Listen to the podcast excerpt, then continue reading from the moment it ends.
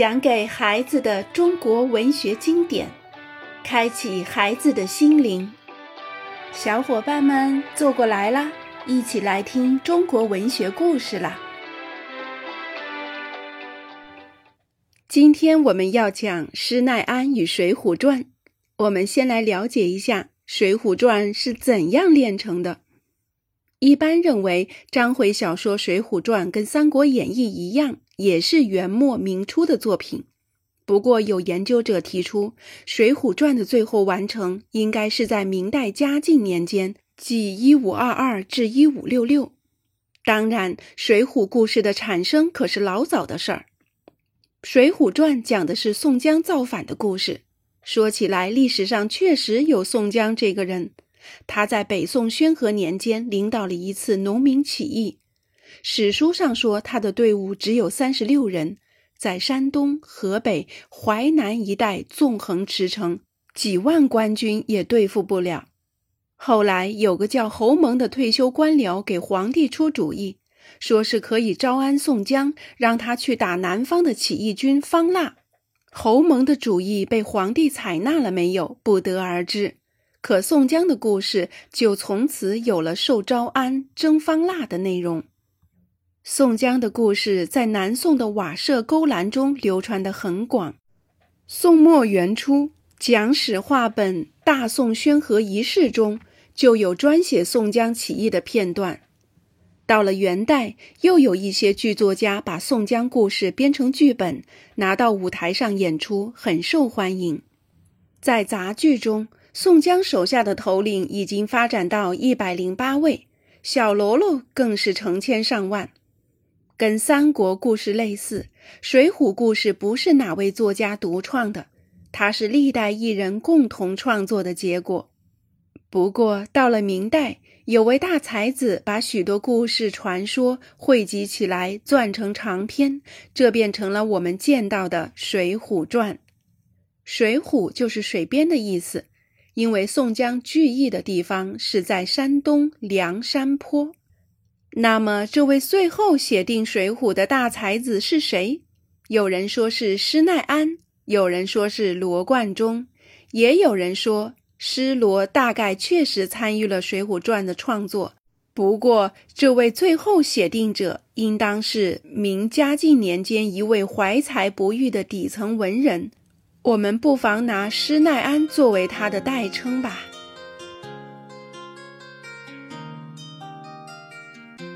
替天行道说宋江，宋江是《水浒传》的灵魂人物，绰号呼保义，又称及时雨。他本是郓城县的牙司，不过是小吏一类人物。可他仗义疏财，济危扶困，在江湖上名声很响。晁盖智取生辰纲后，宋江担起血海般干系，去晁盖庄上送信儿。使晁盖、吴用等及时逃脱官府的追捕。从这儿可以看出宋江是怎样的忠于朋友。宋江有个小老婆叫阎婆惜，他偷了晁盖寄给宋江的书信，借机敲诈宋江，结果被宋江一怒之下杀掉了。后来官府捕获宋江，把他发配到江州，在那儿宋江又罪体反诗，被判死刑。幸亏梁山好汉闻讯赶来，劫了法场，宋江这才上了梁山。晁盖死后，宋江挑起替天行道的大旗，做了忠义堂第一把金交椅。不过从这一天起，宋江便存了接受招安的心思。几经周折，终于率领义军接受了朝廷的招安。有人因此批评宋江是葬送起义大业的罪人。其实他不知道，《水浒》故事最早是在南宋时创作流传的。那会儿正是宋金交战的年月，由于外族入侵，许多汉族造反者纷纷接受朝廷招安，改称忠义军，调转枪尖跟女真人作战。一时之间，接受朝廷招安成了顺应民族大义的历史潮流。《水浒传》渲染宋江受招安。大约便跟这一历史现实有关。忠义二字在这一时期有着特殊的含义，代表着抗金。因此，宋江做了梁山寨主，头一件事便把聚义厅的招牌改为忠义堂。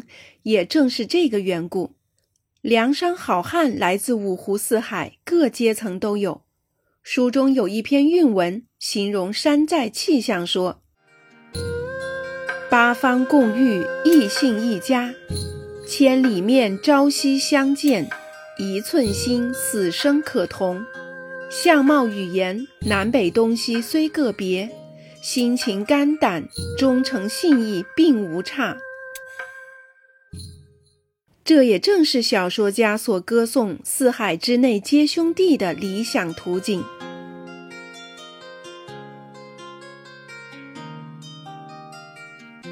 谁把林冲逼上梁山？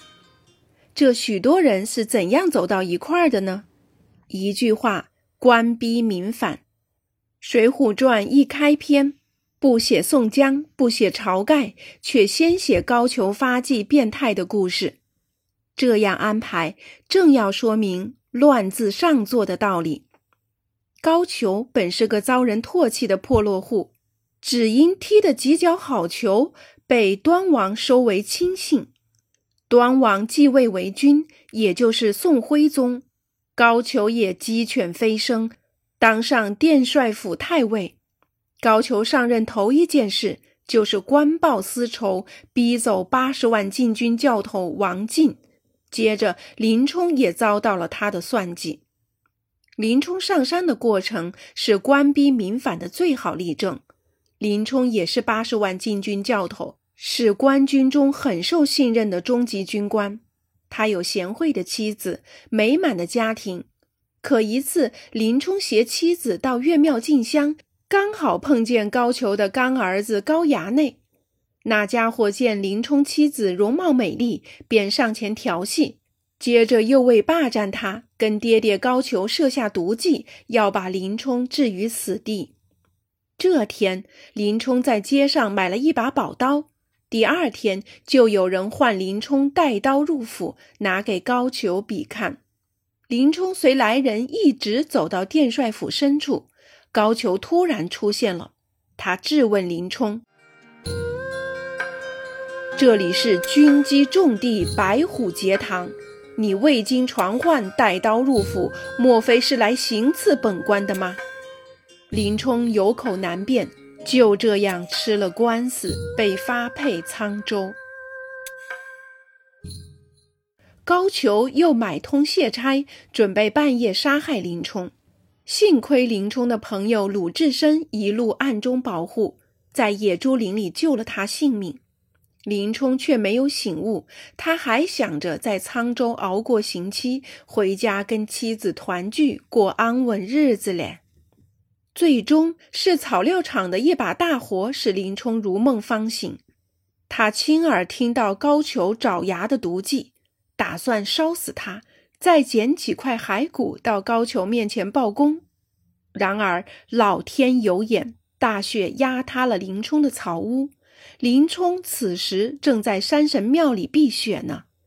一向逆来顺受的林冲再也忍不下这口恶气，他怒喝道：“杀人可恕，情理难容！”鹤壁，他冲出庙门，戳死三个恶人，然后冒着漫天大雪投奔梁山而去。林冲就是这样一个从安分守己的军官变成占山落草的强盗。作者把这个变化过程描写的真实而可信，使读者从活生生的人物身上明白了官逼民反的道理。好了，亲爱的小伙伴们，《水浒传》的精彩故事太多了，今天我们先讲到这儿，下一章我们再继续。